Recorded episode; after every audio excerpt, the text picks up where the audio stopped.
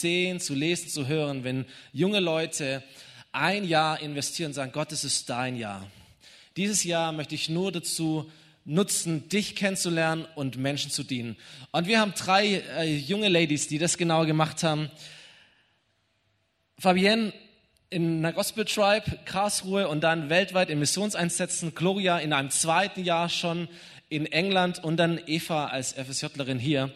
Und die Aufgabe in allen drei war zum einen, ey, einfach zu berichten, was habt ihr erlebt, was habt ihr getan, was hat Gott durch euch getan, aber bringt auch ein bisschen Predigt mit hinein, dass es nicht nur ein Bericht ist, sondern dass auch die Menschen, die zuhören, merken, hey, das möchte ich auch erleben. Gott möchte ich auch genau so erleben.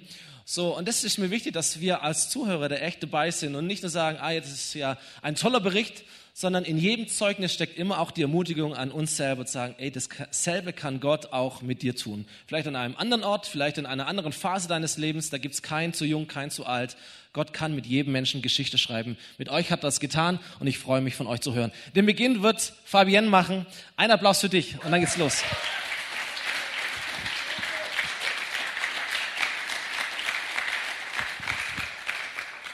Yes, äh, ich darf mal starten. Ähm, genau. Wie gesagt, ich bin Fabienne, ich bin 22 Jahre alt und bis so vor einem Jahr konnte man mich mal des Öfteren hinterm Beamer sehen oder auch bei den Rangern.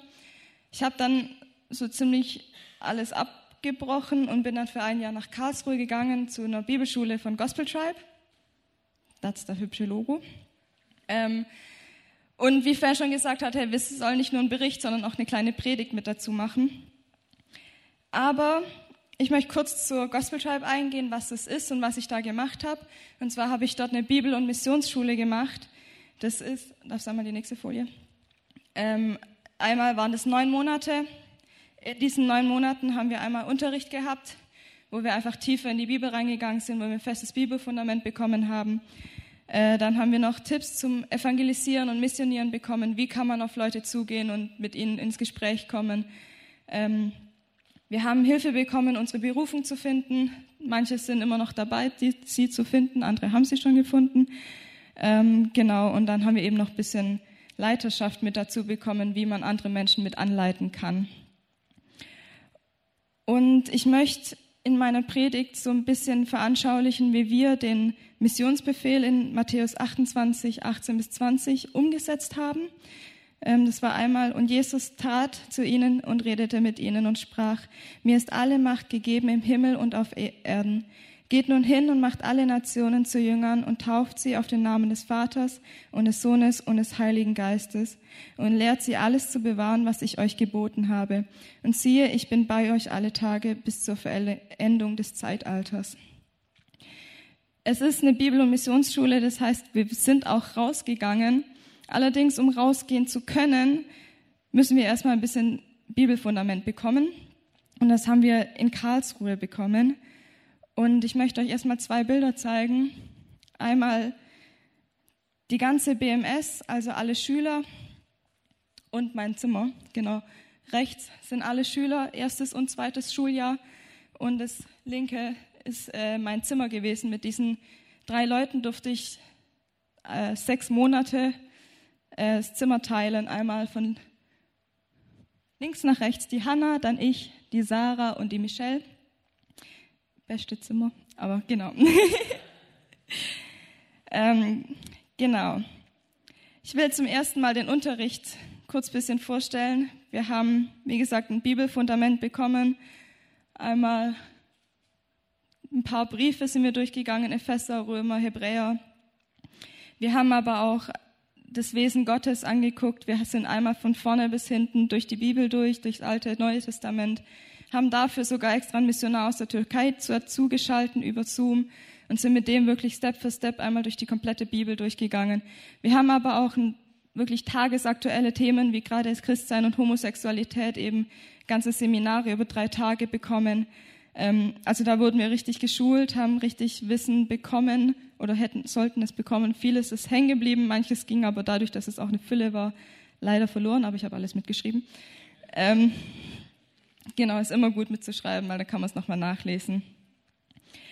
Genau, das war zum einen mal der Unterricht, dass wir wirklich von Montag bis Freitag äh, drei Stunden am Tag hatten. hat auch einen Großteil der, des, des ganzen Tages auch einfach eingenommen. Genau. Dann ging es jeden Dienstag zum Arbeitsnachmittag, wo wir wirklich einfach praktisch am Haus gearbeitet haben, so ein bisschen der praktische Ausgleich zum theoretischen. Wir haben in einem ganzen Haus gewohnt, also wir waren eine riesen WG mit den 20 Leuten, die ihr vorhin gesehen habt. Und dieses Haus hält, hält sich nicht alleine auf Trab, das heißt, wir durften da wirklich mit anpacken haben geputzt und geschrubbt, das kracht, haben von oben bis unten teilweise noch neu gebaut, weil wir die Ersten waren, die in diesem Haus waren. Das heißt, wir durften noch teilweise mit neu renovieren. Ähm, genau, hübsches Bild beim Waschmaschine reparieren, Müll wegbringen, alles Mögliche. Irgendwo gab es immer was zu tun. Allerdings konnte man auch, je nachdem, wie man halt eben eingeteilt wurde, auch bei Familien helfen, dort einfach wenn man drei Kinder hat, äh, beim Putzen helfen, Kinder bespaßen. Ähm, genau, das war so Teil des Arbeitsnachmittages, wo wir einen praktischen Ausgleich mit dazu hatten. Dann am Mittwoch ging es gleich, äh, jeden Mittwoch ging es raus auf die Straßen, wo wir mit den Leuten einfach ins Gespräch gekommen sind, wo wir jetzt so langsam in den Missionsbefehl reingehen, wie wir die Leute einfach aufs Evangelium aufmerksam gemacht haben. Ähm, wir sind einfach in die Stadt, in die Innenstadt, in die Parks reingegangen, hatten, haben die Leute auch drauf angesprochen. Entweder haben sie einfach nur praktisch begleitet, ihnen Tüten tragen, keine Ahnung, irgendwas geholfen, oder wir hatten wirklich so kleine praktische Hilfsmittelchen, wie man hier die Luftballons sieht, genau da unten. Luftballon Evangelisationsmethode ist, ich habe sie lieben gelernt. Ist einfach richtig einfach, man kommt richtig gut ins Gespräch. Ähm, der Sinn dahinter ist einfach, an einem Luftballon unten ein Kerzchen hinzuhängen, wo drauf steht an Gott.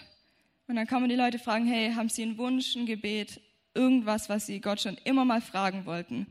Dann könnt ihr das da draufschreiben und gleich abschicken. Und dann, wenn es sich noch ergibt, einfach gleich noch mit dafür beten. Und Luftballons sind für kleine Kinder immer ganz gut. Das heißt, man kann da auch gleich mit rein connecten. Also man hat immer so kleine Hilfsmittelchen bekommen und ist nicht so komisch dagestanden, so wir wollen jetzt mal über den Glauben reden, sondern hatte da immer so kleine Miteinstiegsmöglichkeiten. Ähm, diese Mittwoch-Evangelisationen haben sich aber teilweise auch aufs ganze Wochenende einfach bewegt, wo wir dann kleine Wochenendeinsätze hatten.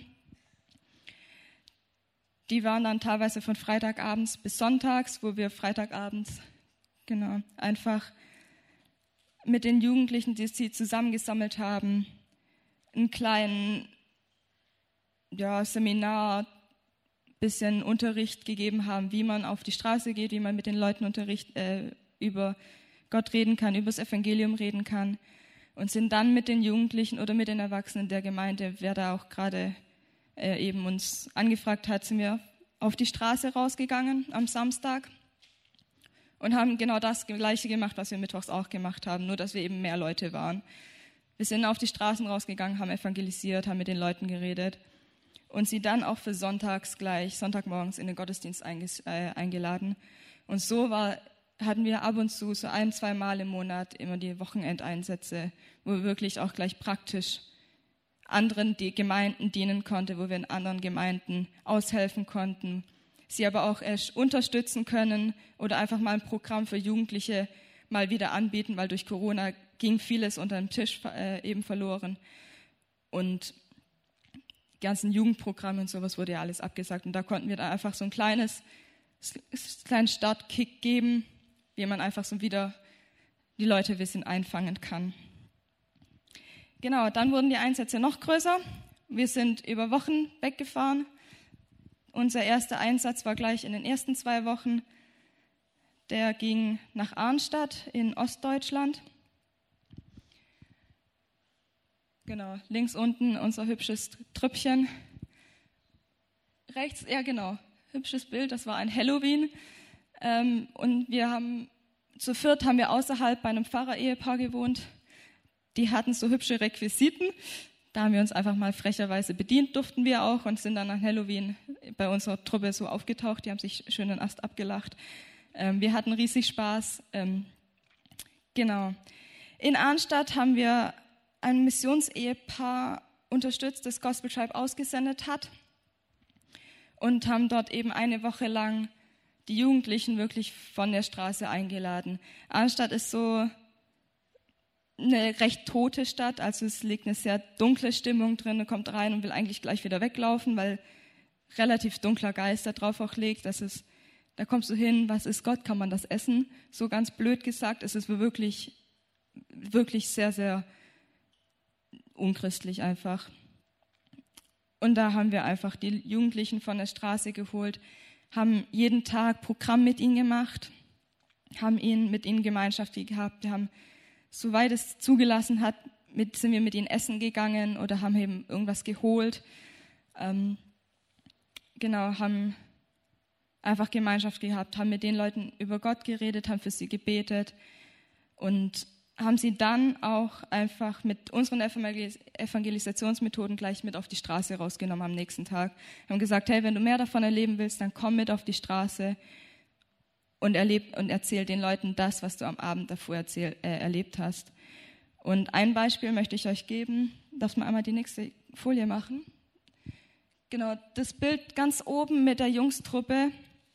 Die Truppe ist wirklich jeden Tag gekommen. Am Anfang waren sie noch recht, recht belustigt von dem, was wir gemacht haben. Irgendwann haben wir sie dann überreden können oder haben sie zugestimmt, dass wir für sie beten dürfen. Wir haben für einen Jungen gebetet, der guckt uns an. Was war das? Ich, mir war so warm wie noch lange nicht. Ich habe, was war das? Kribbeln irgendwie sowas. Und hat seine ganzen Kumpels auch gleich mit eingehört. Hey, komm, lasst für euch beten. Und mit der Stimmung sind sie dann auch am nächsten Tag auf die Straße rausgegangen und haben das, was sie erlebt haben, gleich, auf, gleich den anderen Leuten mitgegeben. Und so konnten wir einen kleinen Anstoß auch wieder geben für, hey, bleibt dran an den Jugendlichen, macht was mit ihnen, die sind wirklich hungrig, es, da muss was kommen. Ähm, genau, das war unser erster Einsatz in der zweiten Woche. Wir haben uns als Gruppe noch nicht wirklich gekannt und durften gleich mal losgehen. Es hat riesig Spaß gemacht. Wir haben aber auch uns näher kennengelernt. Wir haben wirklich erlebt, was Gott machen kann was er durch uns machen kann und was er auch einfach mit so Leuten, die in, mit einem Zwei-Minuten-Gebet wirklich on fire sein können. Ähm, genau, das war der erste Einsatz, den wir hatten. Und dann ging es im Januar für zwei Monate ins Ausland. Und für mich ging es mit einem kleinen, aber feinen Trüppchen nach Jordanien. Und Dort haben wir wirklich alles, allen Unterricht, was wir gelernt haben, alles, was wir zum Islam, arabische Kultur kennengelernt haben, konnten wir auspacken und eben dort anwenden. Und genau, wieder klein, aber fein. Wir waren sechs bis sieben Leute in Jordanien. Und dort haben wir auch wieder eine lokale Gemeinde unterstützt. Und zwar hat der Pastor vor der Flüchtlingswelle 2011 noch die Vision gehabt, hey, ich baue jetzt ein Riesengemeindegebäude, weil Gott wird es füllen. Jeder hat ihn ausgelacht, so ein bisschen Arche Noah-mäßig, jeder hat ihn ausgelacht. Aber als dann die Flüchtlinge wirklich kamen, waren sie, oh, äh, okay, danke, dass du es doch gemacht hast. Weil die Gemeinde hat wirklich, die, die hat wirklich die Flüchtlinge aufgefangen, hat ihnen Versorgung gegeben, hat ihnen Matratzen, alles Mögliche für den ersten für den ersten Start eben gegeben, dass sie überhaupt irgendwas haben zum Leben. Und wir waren in einer Stadt, die war ungefähr 20 Minuten von der syrischen Grenze, ganz weit im Norden entfernt. Und diese Al-Mafraq war das, und diese Stadt besteht zur Hälfte wirklich aus Flüchtlingen. Und ähm, ja, diese Flüchtlinge sind in Jordanien eben nicht wirklich hoch anerkannt. Mit der Corona-Krise waren sie die Ersten, die ihre Jobs verloren haben und teilweise auch gar keine mehr gefunden haben, weil eben die Jordanier, die Einheimischen, bevorzugt werden. Und der Pastor und die Gemeinde hat sich eben noch vor der Flüchtlingswelle eben zur Aufgabe gemacht, diese Flüchtlinge mit zu unterstützen. Und genau da haben wir dann auch mitgeholfen. Und wir sind, also Genau, die Church wird auch mit von Missionaren aus Ägypten, USA und Neuseeland mit unterstützt. Und da sind wir als ein kleines deutsches Team einfach noch mit reingegangen, haben mit unterstützt und ähm, genau einmal weiter kurz. Genau, das ist eben die ganze humanitäre Hilfe, die die Gemeinde dort macht.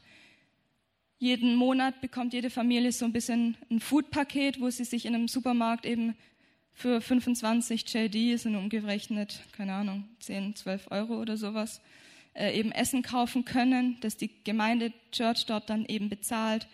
Ähm, sie haben ganz am Anfang kleiner beladener LKW Matratzen bekommen, damit sie was zum Schlafen haben. Und dann gibt es ganz viel noch nebenbei, wo sie einfach Fußball spielen, Gemeinschaft haben. Die Mädels kriegen so einen Friseurworkshop, wo sie was Praktisches an die Hand bekommen.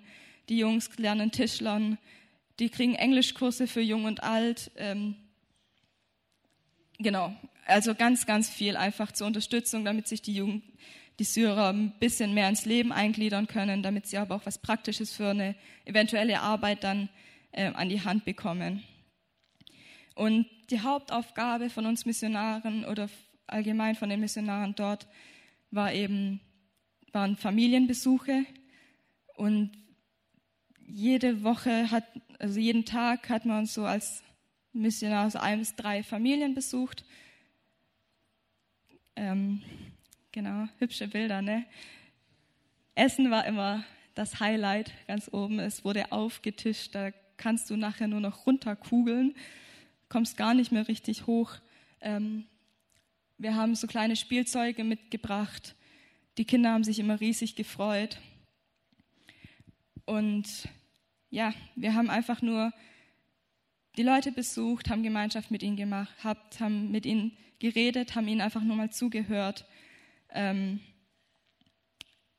und da ist auch ein ganz, ganz großer Punkt, wo ich auf, kannst mal die nächste Folie machen? Genau auf Matthäus 25, 40 mit eingehen will. Genau.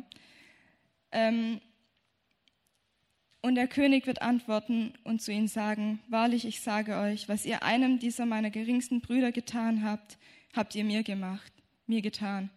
Hey, wir haben die Familien nur besucht. Wir sind zu ihnen nach Hause gegangen, haben ihnen zugehört, was sie zu erzählen haben, haben mit den Kindern gespielt. Ähm, ja, nur ein kleiner Besuch von einer halb, dreiviertel Stunde oder sowas teilweise. Und, aber ein Besuch in der arabischen Kultur hat einfach so viel mehr Bedeutung als bei uns im Westen. Und man hat sich teilweise schon selbst dazu ein, zu, zu, den Familien nach Hause eingeladen. Unsere Missionare, also mit denen wir dann immer unterwegs waren, haben so angerufen, ja, ähm, wir kommen so in zehn Minuten vorbei, seid ihr daheim?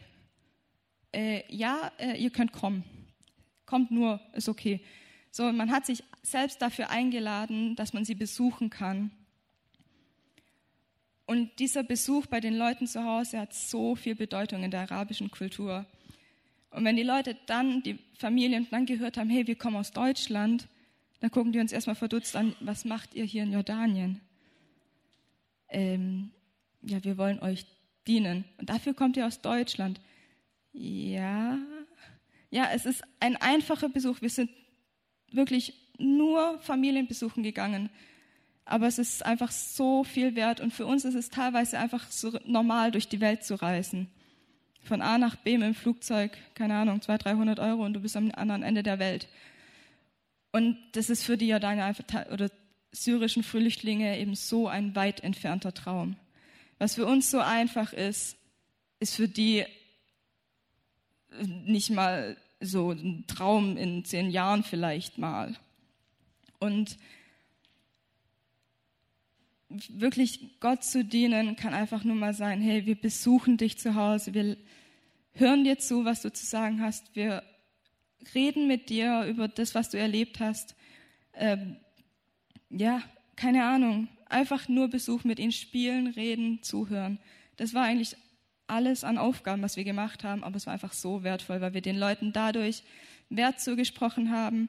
Wir haben gesagt, hey, ja, wir sehen dich, Gott sieht dich, er lässt dich nicht allein, er liebt dich. Und wir geben einfach nur das weiter, was wir bekommen haben.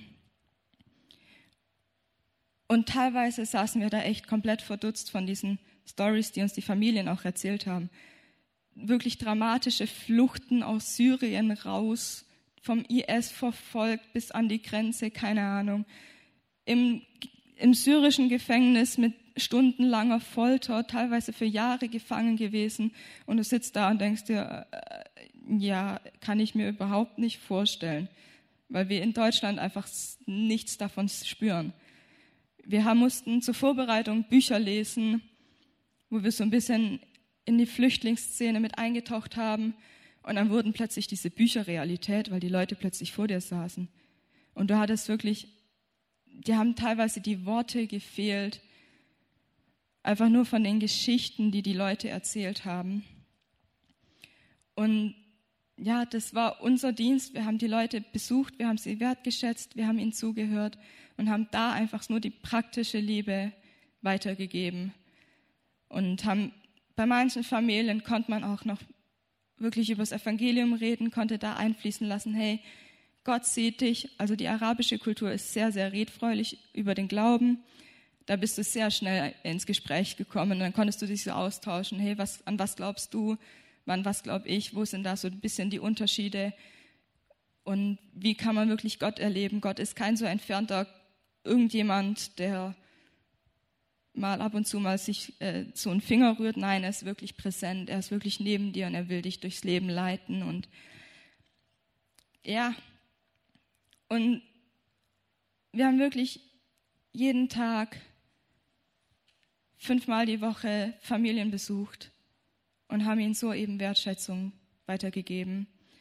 Und ich habe mal ein ganzes Gruppenbild mitgebracht. Leider muss man uns Deutsche jetzt rausretuschieren. Aber das ist so das Team, das es sich zur Aufgabe gemacht hat, wirklich jeden Tag diese Flüchtlinge zu besuchen, ihnen Wert zuzusprechen und ihnen einfach zu dienen mit auch praktischen Sachen, gerade Matratzen oder Essen oder sowas. Und da habe ich eine Frage so zwischendurch, hey, wem musst du mal wieder ein bisschen Wert zusprechen? Wen musst du vielleicht auch mal besuchen? Wem kannst du auch einfach mal dienen, indem du zuhörst? Wem kannst du mit so Kleinigkeiten dienen. Weil das, was du deinem Nächsten tust, wie in dem Bibelvers, hey, das machst du Gott. Wenn du deinen Nächsten einfach nur besuchst und ihm zuhörst, über, keine Ahnung, was er die letzte Woche erzählt hat, dann da redet er sich manchmal vielleicht was von der Seele, was er sonst nie irgendwem erzählt hat. Und genau, macht euch mal Gedanken darüber, wem kannst du bisschen Wert zu sprechen, wen musst du mal besuchen. Und genau, bisschen traurig, ich muss einen harten Cut machen, weil wir sind wieder in Deutschland bei unserer Predigttour. Das war unsere letzte Missionsreise, die wir machen durften mit Gospel Tribe. Und genau, wir waren zu dritt bzw. zu viert unterwegs und mussten wirklich komplette Tour selbst planen. Wir mussten uns selbst organisieren, wo schlafen wir, wo kriegen wir was zu essen her. Wir mussten die Gemeinden selbst anschreiben, dürfen wir bei euch predigen, können wir euch dienen mit einem Jugendprogramm. Ähm, ja, und unsere kompletten Termine kamen über Beziehungen, Connections in, die ganze, in ganz Deutschland eben zustande. Eine kleine Route. Wir haben unten in Freiburg angefangen, sind über Bielefeld nach, nee, über Frankfurt nach Bielefeld, über, äh, nach Lübeck, Stralsund und sind dann am Ende in Berlin gelandet. Das heißt, wir hatten insgesamt 13 Termine, haben in zehn Tagen ungefähr 3000 Kilometer runtergerutscht ähm, und haben da nochmal wirklich Feier gegeben, haben den Leuten mit einer Predigt gedient, eben in den Gemeinden oder in Jugendtreffen mit einem kleinen Input, bei Ranger-Treffen auch mit einem kleinen Input und ja, wir haben einfach auch so uns als Gospel Tribe eben vorgestellt, was ist das überhaupt für eine komische Organisation, die jetzt plötzlich da vorbeischneit. Ähm, haben eben diese Organisation BMS, Kurzzeiteinsätze, alles Mögliche erklärt, haben einen kleinen Input gehalten oder eben eine Predigt, weil eben Gottesdienst ein bisschen längere Predigt in einem kleinen Jugendtreff, in einem Stammtreff sind, es einen kurzen Input äh, und haben dann eben Erlebnisse, Zeugnisse mit Gott erzählt und haben die Leute auch eben so angeregt, hey, wenn wir das können, dann könnt ihr das auch. Also bewegt euren Hintern und geht raus in die Welt. Ähm, genau. Nächste Folie, noch so einen kleinen Abriss, was wir so alles erlebt haben. Rechts oben, nee, von euch aus gesehen, links oben einmal Potsdam, dann darunter in äh, Frankfurt. Das große Blaue in der Mitte, da bin ich in Lübeck, doch in Lübeck gerade am Predigen. Dann links oben haben wir uns einen freien Tag gegönnt am Samstag und waren auf der Spree in Berlin Kanu fahren. Und genau, das untere große war noch in Bielefeld in einem Jugendgottesdienst. Also wirklich einmal quer durch Deutschland. Und wir waren insgesamt 20 Leute, fünf Teams, die wirklich ganz Deutschland komplett durch erreicht haben. In zehn Tagen. Ähm, genau, das war der letzte Missionseinsatz und ich komme auch schon zum Ende von meinem Bericht, Schrägstrich, kleiner Predigt. Und ich hoffe, ich konnte euch mit meiner Bericht, mit meinen Berichten, einfach mit meiner Predigt so ein bisschen aufmerksam machen, euch was mitgeben. Und ja, auch nochmal zu fragen, hey, wem kannst du, wie kannst du Gott dienen? Wen musst du nochmal besuchen? Wem kannst du mal zuhören? Und genau mit den Fragen im Hinterkopf gebe ich weiter an die Glorie.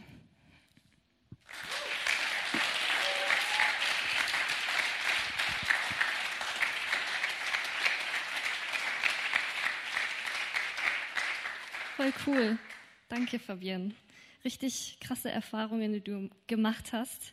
Finde ich sehr, sehr cool. Empfehle ich jedem von euch. Mein Name ist Gloria. Ich bin bis vor zwei Jahren hier in diese Gemeinde gegangen. Schon mein ganzes Leben lang bin hier aufgewachsen. Und ähm, 2019 habe ich dann mein Abi gemacht und habe dann aus einer sehr spontanen Entscheidung heraus äh, mich entschieden, nach England zu gehen. Yay. Wie kam es dazu? Mein Vater er ist auch Pastor, der war auf einer Leiterschaftskonferenz und hat dort ein australisches Ehepaar kennengelernt, die im Norden von England leben und dort eine Gemeinde gegründet haben, und zwar die Glasshouse Church. Ich habe leider kein Logo, ich verspreche euch, ist auch ein cooles Logo.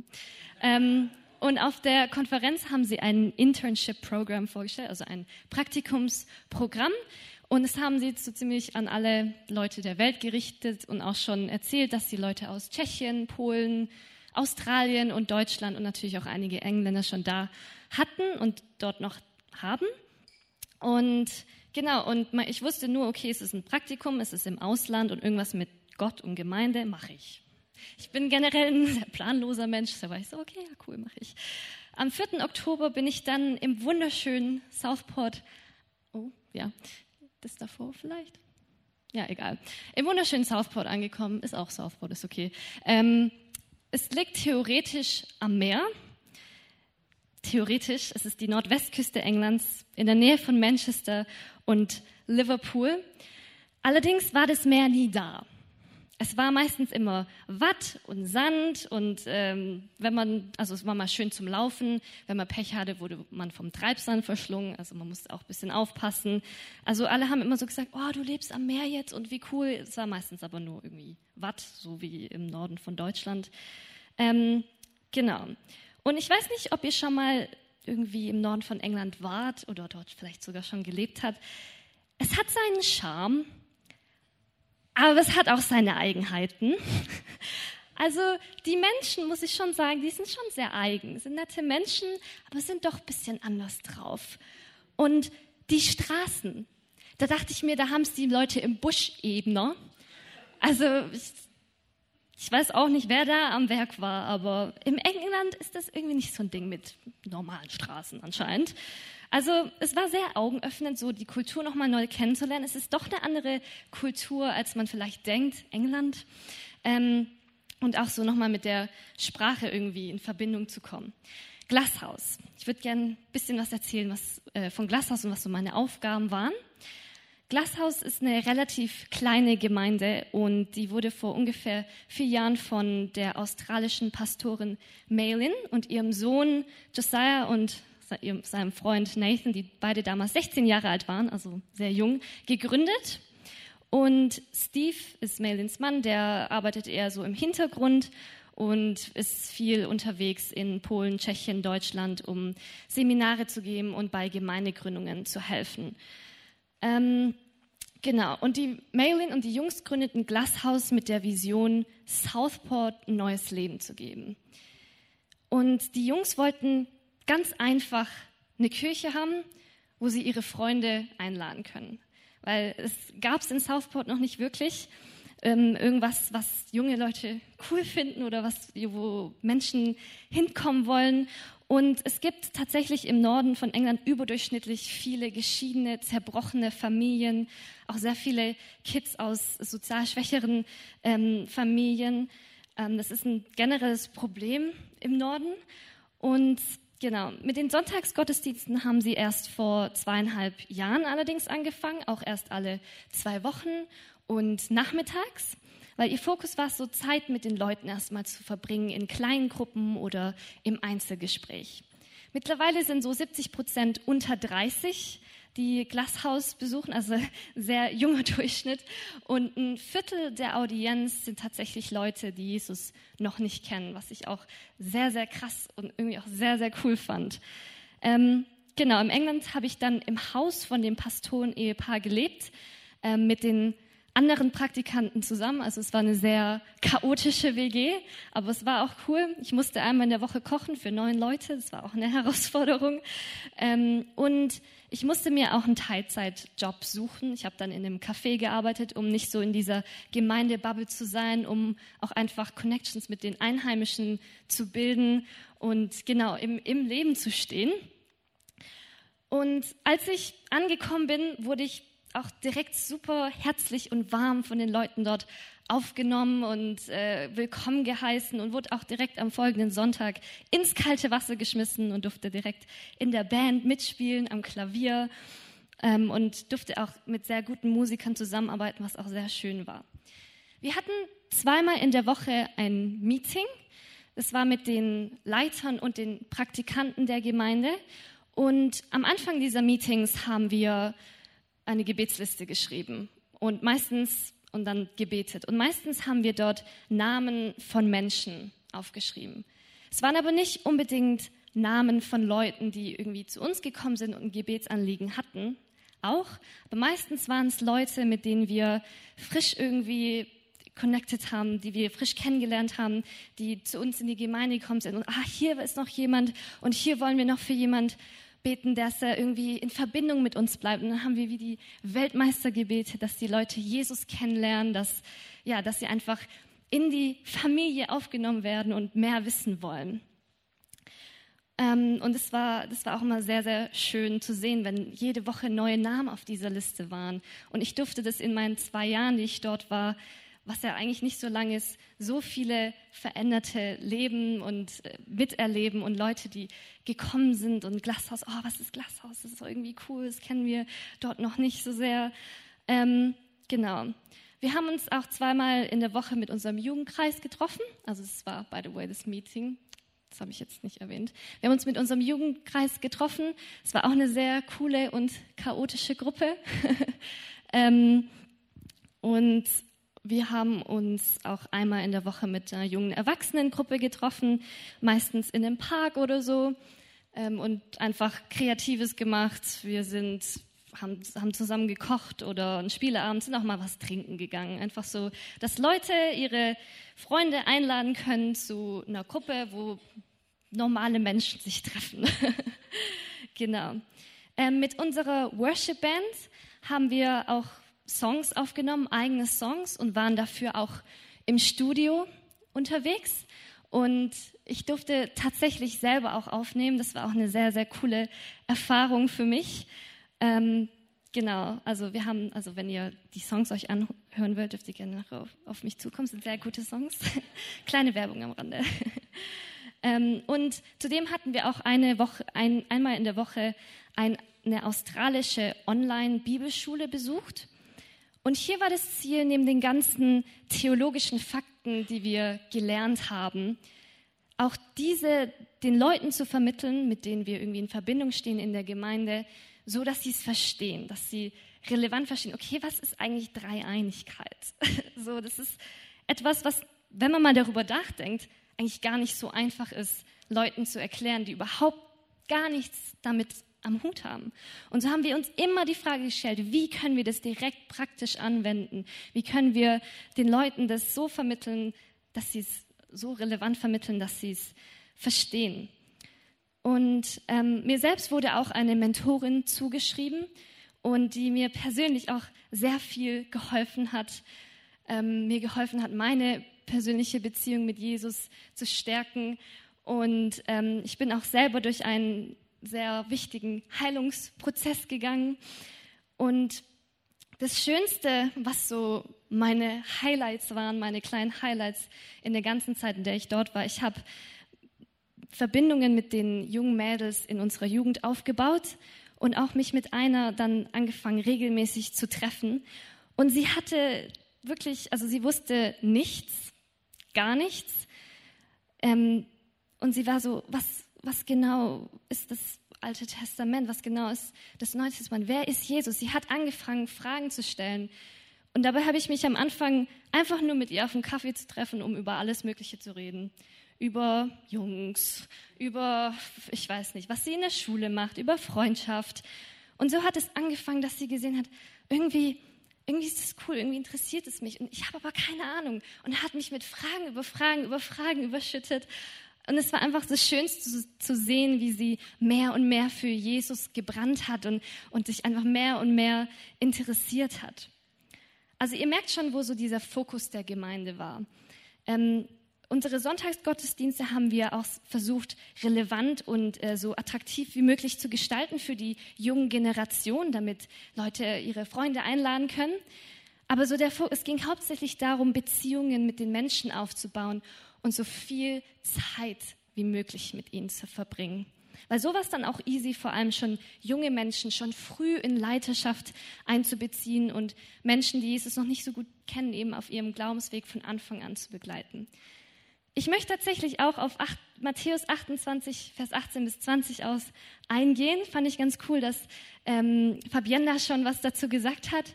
Und genau, Jesus trat auf sie zu und sagte, Gott hat mir unbeschränkte Vollmacht im Himmel und auf der Erde gegeben. Darum geht nun zu allen Völkern der Welt und macht die Menschen zu meinen Jüngern und Jüngeren.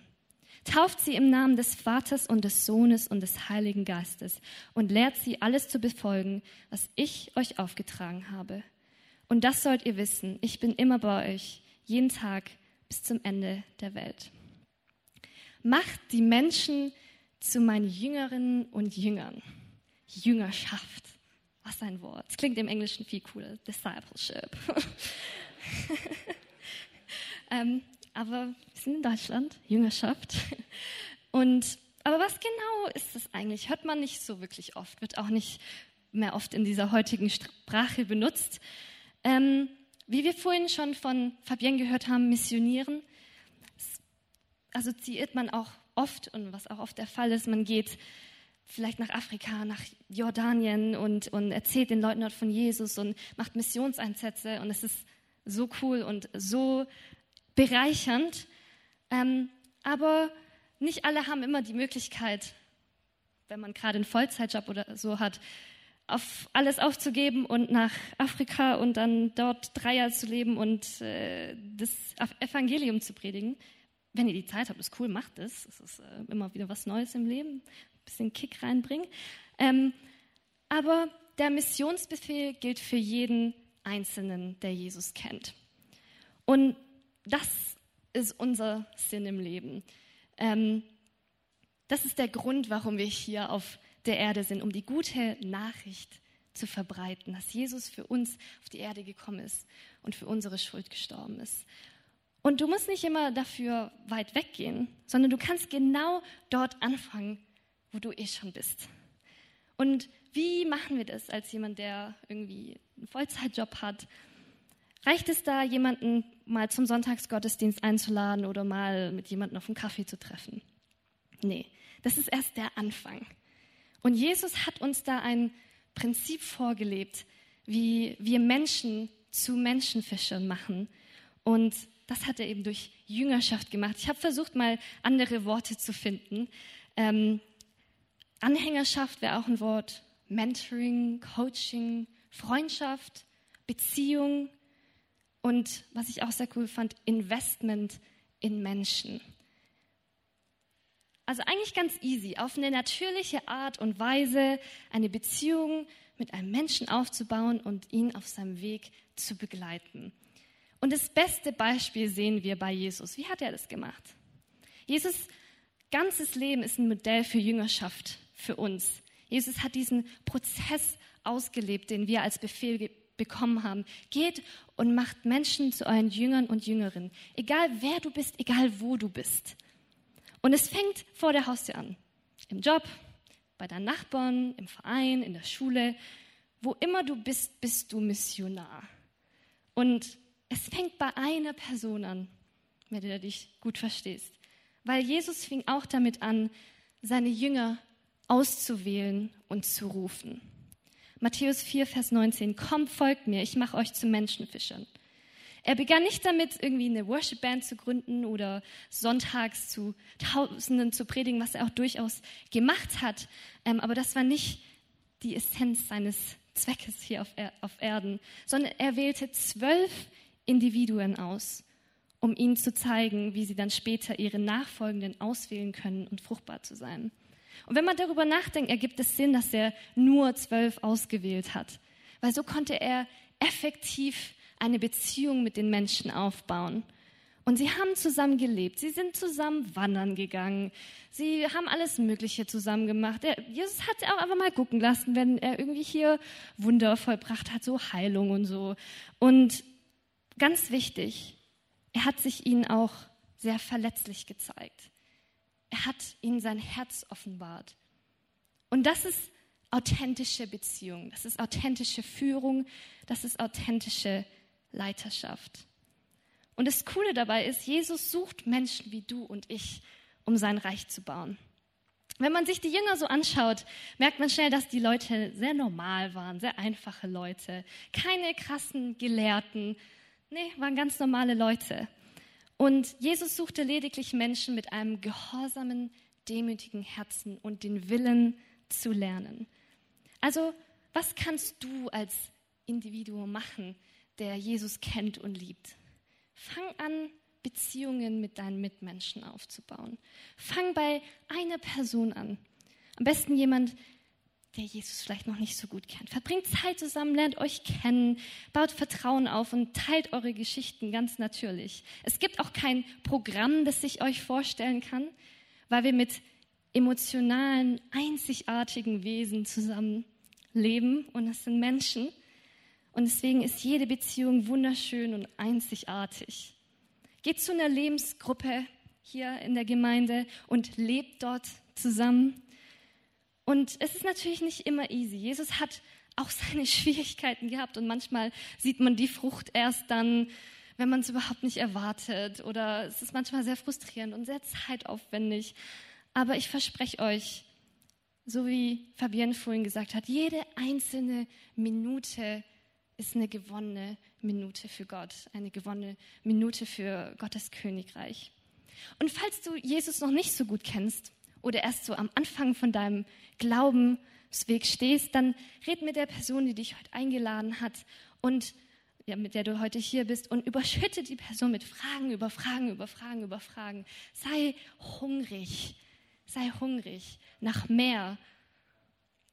Also die Zeit in Glashaus war sehr bereichernd und hat mich definitiv sehr verändert und mich sehr bereichert. Wie kann ich, egal wo ich bin, wie ich hier gerade stehe, Leuten von Jesus erzählen? Wie kann ich sie auf ihren Weg begleiten und später selber zu Menschenfischern machen?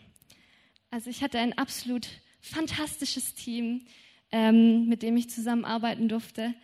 Und mein Vater hat mir gesagt, das ist jetzt eine sehr cheesy Phrase, die schon sehr so oft benutzt wird. Aber du machst den Unterschied. You make the difference. Aber es stimmt wirklich. Wir sind alle zu etwas Höherem berufen. Und es fängt klein an. Und ich möchte jeden einzelnen von euch dazu ermutigen.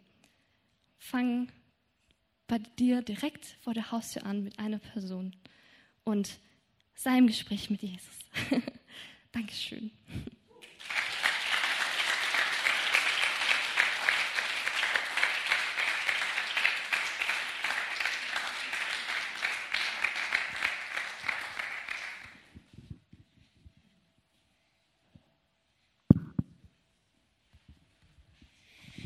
Hey, hey, ihr seid ja schon ein bisschen lange gesessen. Wollen wir mal alle mal kurz aufstehen und ein bisschen unsere Beine durchbluten? Also kurz ein bisschen schütteln. Okay, cool. Hey, das war so begeisternd von euch beiden zu hören, was ihr im letzten Jahr erlebt habt mit Gott, mit anderen Menschen, ähm, wie ihr gefordert worden seid in eurem Glauben und einfach auch bestärkt worden seid da drin. Genau, und das Gleiche möchte ich jetzt auch machen. Ich möchte ein bisschen ähm, einen Einblick geben in mein letztes Jahr und vor allem aber auch so eine Botschaft raussenden, die mich am Anfang dieses Jahr ziemlich beschäftigt hat. Ähm, soweit wisst ihr, was euch jetzt so ein bisschen erwartet.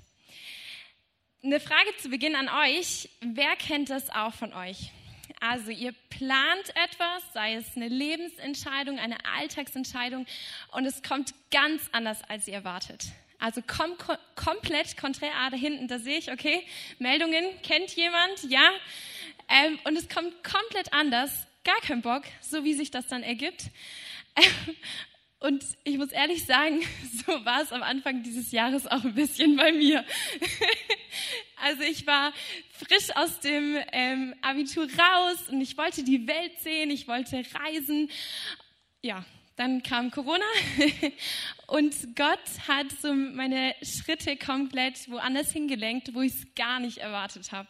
Also dieser Vers, das Herz des Menschen plant seinen Weg, aber der Herr lenkt seine Schritte. Das habe ich am eigenen Leibe erfahren. Genau, Gott hat meine Schritte hier in die FOMI gelenkt. Und ich muss sagen, die FOMI äh, ist ein Ort, den ich lieben lernen durfte. Ähm, wo ich wirklich sagen kann, jetzt nach diesem Jahr, ich war am richtigen Ort zur richtigen Zeit. Und Es war ein Ort, an dem ich Freundschaften schließen konnte, an dem ich in meinem Glauben bestärkt worden bin, ähm, herausgefordert bin und ähm, Herzensgespräche mit Jugendlichen im Übermaß führen konnte. Und ja, ich habe ein paar Bilder mitgebracht, um euch so ein bisschen die Menschen zu zeigen, die mir so ans Herz gewachsen sind, ähm, wo aus Kollegen wirklich Menschen geworden sind, die mir so, so, so, so viel bedeuten. Und ähm, genau, also am Anfang war das Ganze Corona sehr lastig, viel online. Ihr seht schon am Blick von Björn, das war nicht so begeisternd für manche von uns. ähm, Genau, viel Pakete auch, die ich gepackt habe, ähm, die ich zu Hause vorbeigebracht habe. Das können wir auch beim nächsten Bild sehen, an Weihnachten ähm, und so weiter. Dann auch ganz cool der Kids-Treff. Ich glaube, das ist die nächste Folie. Genau, da haben wir auch lange, lange Zeit immer an den Haustüren geklopft, haben gesagt, hey, schön, dass du da bist. Wir bringen dir eine Bastelaktion vorbei, ein Spiel, was du machen kannst. Ähm, wir haben uns verkleidet, für die Kinder Weihnachtskarten rausgeschickt. Und dann kam aber auch die Zeit, wo wir wieder in Präsenz gehen konnten, wo ich auch ähm, ja die Jugend wieder in Präsenz erfahren durfte die nächste Folie gerne. Dann ganz, ganz, ganz tolle Menschen in meiner kleinen Gruppe, ähm, wo ich einfach so viel Freude jetzt auch nochmal in den Präsenztreffen mit ihnen hatte. Und sie mir so unglaublich, diese Mädels, die sind der Hammer, die sind mir so ans Herz gewachsen. Ähm, dann auch das Jugendleitungsteam, ähm, eine mega coole Truppe. Und jetzt geht's endlich wieder los. Ähm, wir laden die Jugendlichen wieder samstags ein. Diesen Samstag haben wir die Wasserrutsche ausgepackt. Echt coole Dinge, die jetzt wieder starten. Und ja, genau, ich auch als Person durfte meine Gaben, meine Talente ausprobieren, entdecken, einsetzen. Genau. Soweit, so gut. Mein Rückblick ist ein bisschen kurzer, weil ich irgendwie ja so eine Sache auf dem Herzen hatte, die mich, wie gesagt, am Anfang des Jahres sehr beschäftigt hat. Und darauf möchte ich jetzt eingehen. Also, dass ich hier stehen kann und so begeistert von diesem Jahr reden kann und so begeistert von Gott reden kann, das muss ich sagen, konnte ich mir am Anfang dieses Jahres nicht so ausmalen. Ähm, zu Beginn dieses Jahres oder zu Beginn des FSJs war ich Gott nicht so nahe. Also ich habe meine Erfüllung, mein, ja doch in anderen Dingen gesucht, in die Anerkennung von Menschen oder sage ich mal mit diesem Motto in Live in the Moment, ganz viel, ganz Krasses zu erleben oder sei es in meinen schulischen Leistungen darin, irgendwie die Erfüllung zu finden. Und nichtsdestotrotz, verrückt, bin ich dann irgendwie trotzdem in der FOMI gelandet, auch wenn ich dann zusätzlich dazu eigentlich ziemlich viele kirchenkritische Fragen in meinem Kopf hatte. Also Fragen von wegen, ja, was den Umgang mit bestimmten Menschen umgeht, was Moralvorstellungen angeht, ähm, all das hat sich in meinen Kopf da rumgeschwirrt. Also es hat mich ziemlich eingenommen also ich, ich konnte manche Dinge nicht verstehen, die die Kirche irgendwie gesagt hat. Und ich bin da angeeckt. Ich konnte es einfach nicht verstehen. Und diese Fragen, die haben mich ziemlich eingenommen. Also die haben mich konsumiert und die haben mich weggetrieben von Gott. Und vielleicht kennst du das und ich bin eigentlich ziemlich überzeugt, dass viele von uns oder wenn nicht sogar alle diesen Kampf irgendwie kennen mit Fragen, mit Zweifeln, ähm, wo die sich einfach so einen großen Raum in deinem Kopf einnehmen, dass sie Gott wegtrennen. Seien es Fragen, die deine Zukunft betreffen, wo du ganz viel Unsicherheit hast, wo du nicht weißt, okay, wie geht's weiter? Was steht an? Was, was geht da ab? Momente, wo du vielleicht schlimmen Dingen begegnest, die dir passieren, die deiner Familie passieren und du fragst dich, hey, Warum Gott? Warum? Oder vielleicht einfach auch dieser Moment, wo du, wenn du mal genauer in dich hineinschaust, eigentlich merkst, du hast mehr Fragen, als du eigentlich denkst. Vielleicht hast du auch Menschen in deinem Leben, die Zweifel streuen, die Fragen streuen, die deinen Glauben in Frage stellen. Seien es Zweifel, die sich wirklich schon tief in dich hineingefressen hat, wo Gott eigentlich keine Möglichkeit mehr hat, reinzusprechen.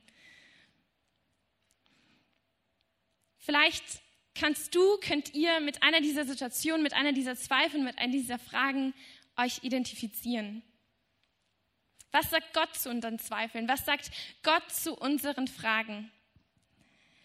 Eine Sache, die ich für mich in diesem Jahr annehmen durfte, ist, Gott ist gut, ich darf bei ihm fragen.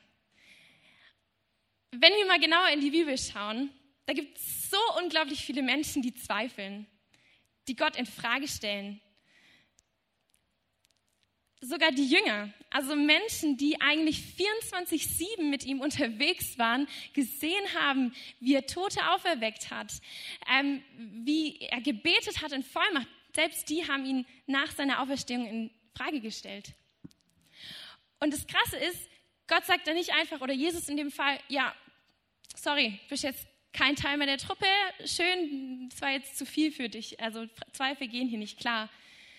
Nein, Gott begegnet den Jüngern in ihren Zweifeln. Und er sagt, hey, ich will diese Zweifel mit dir anpacken. Und es hat mir irgendwie die Hemmschwelle genommen, zu wissen, ich darf bei Gott fragen, ich darf zweifeln. Gott ist nicht überfordert mit meinen Zweifeln. Gott ist nicht überfordert mit meinen Fragen.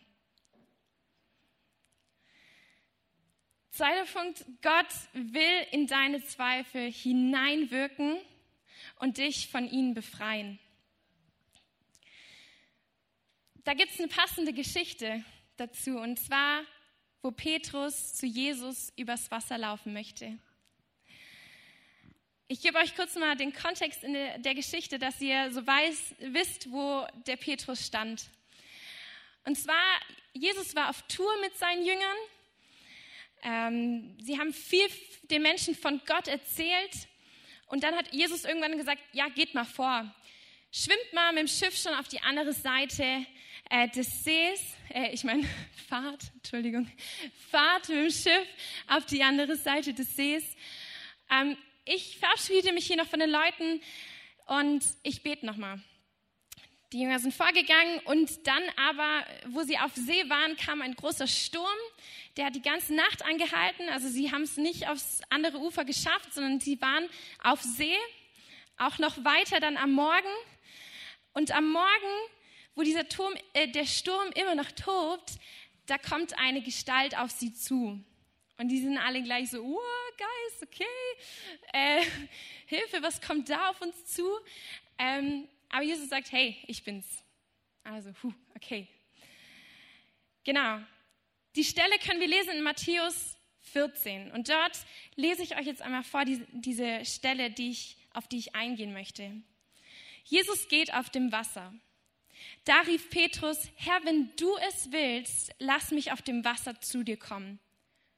Komm her, antwortete Jesus. Petrus stieg aus dem Boot und ging Jesus auf dem Wasser entgegen.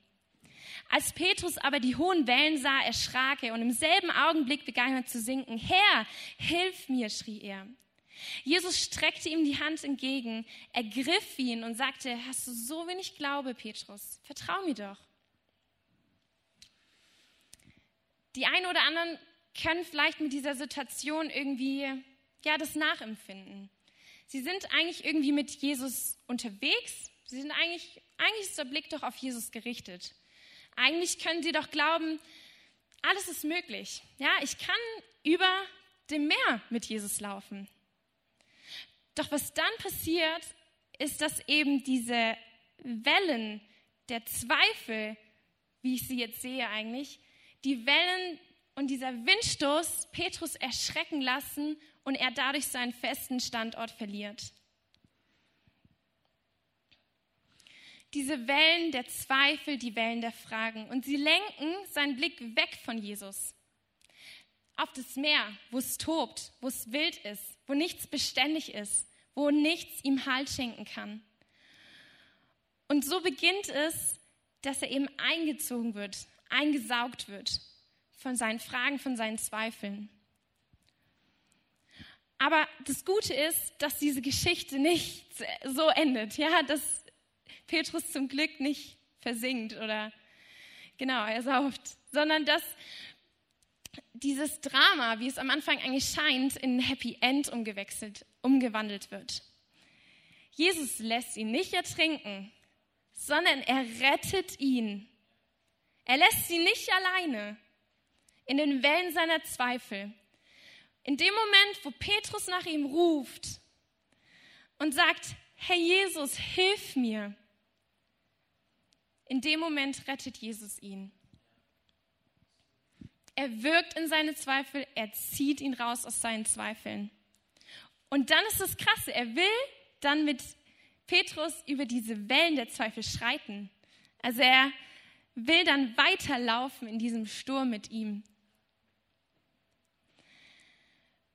Ein Moment, wo ich dieses Wirken Gottes krass erlebt habe, war an einem Lobpreisabend hier in der FOMI. Das war der erste Montag. Und mitten in der Lobpreiszeit hat ähm, die Lena einen Eindruck geteilt. Und die hat gesagt, hey, ich glaube, hier in diesem Raum ist eine Person, die hat unglaublich viele Fragen, die sie einnehmen und die sie einfach wegbringt von Gott. Und Gott sagt zu dir, setz einen Punkt. Ich so, uh, okay. Das könnte ich sein. Und dieses echte, erfahrbare Wirken von Gott, wo ich wusste, das, das ist nicht irgendwas, was ich mir gerade einbilde oder was irgendwie da so hingesprochen wird, sondern das hat Gott in diesem Moment zu mir gesagt. Das hat mich gepusht und es hat mich aus meinen Zweifeln rausgezogen. Gott will in deinen Zweifeln wirken und dich von ihnen befreien. Also wir halten fest, Gott ist gut. Wir dürfen bei ihm zweifeln. Gott ist gut. Er wird uns von unseren Zweifeln befreien und er will in diesen Zweifeln wirken. Und drittens habe ich das jetzt auch cheesy genannt. Jesus first, question second.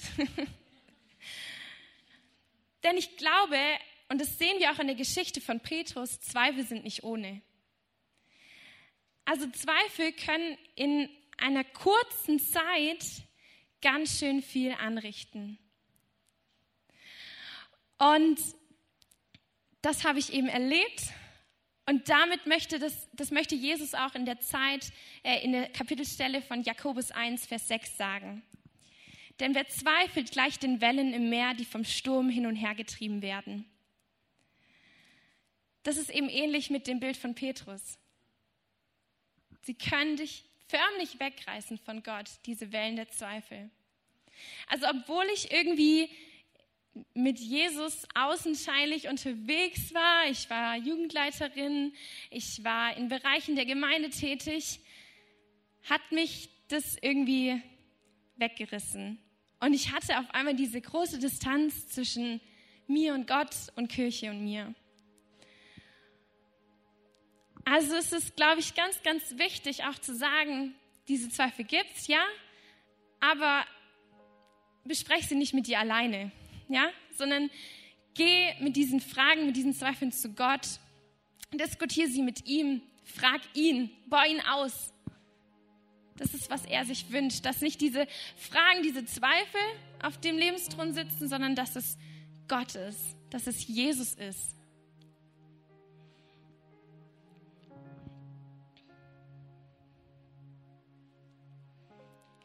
Und da möchte ich auch einfach euch ganz praktische Dinge mitgeben, die mir geholfen haben.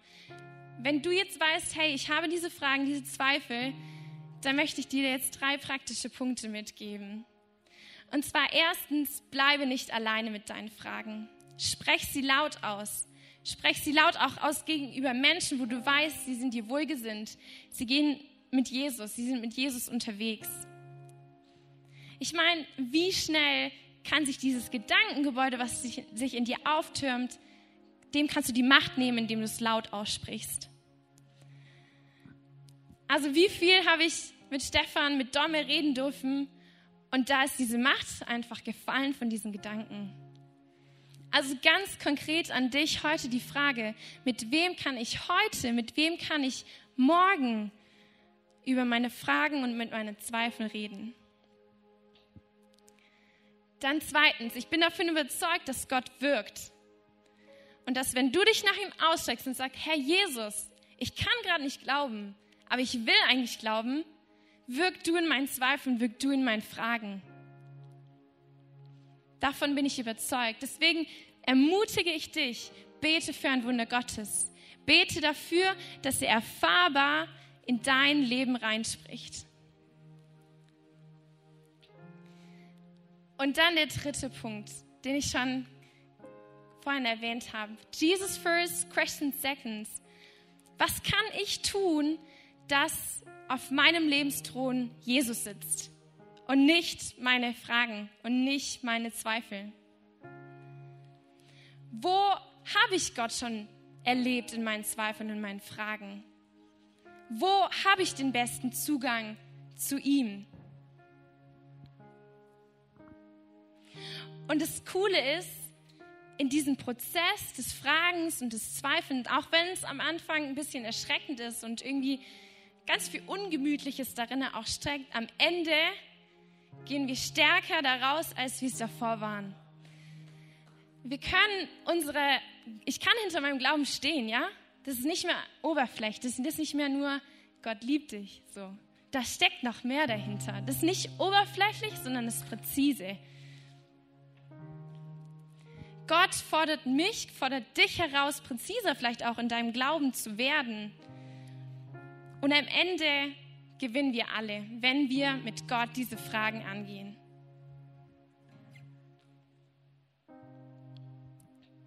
Das möchte ich eigentlich, wenn vielleicht manche von euch gerade gepennt haben oder so und es nicht ganz mitbekommen haben, da möchte ich das noch mitgeben. Und zwar Du darfst mit diesen Fragen und Zweifeln zu Gott kommen. Er ist gut, du darfst ihn fragen. Diese Fragen und Zweifel sollen dich aber nicht bestimmen und deswegen bring sie zu Gott, geh sie mit ihm zusammen an. Damit äh, möchte ich abschließen und ich bete noch zum Abschluss, bevor wir gleich noch mit dem letzten Lied starten. Das heißt Goodness of God. Ähm, also seine Güte rennt uns immer hinterher. Er ist immer hinter uns her. Auch wenn wir es nicht gerade sehen oder wenn wir es gerade erfahren, aber er rennt uns immer hinterher.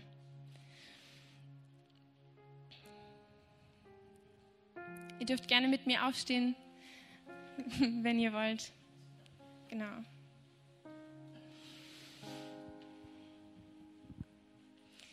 Herr Jesus, ich danke dir, dass du am Kreuz auch für meine Zweifel gestorben bist.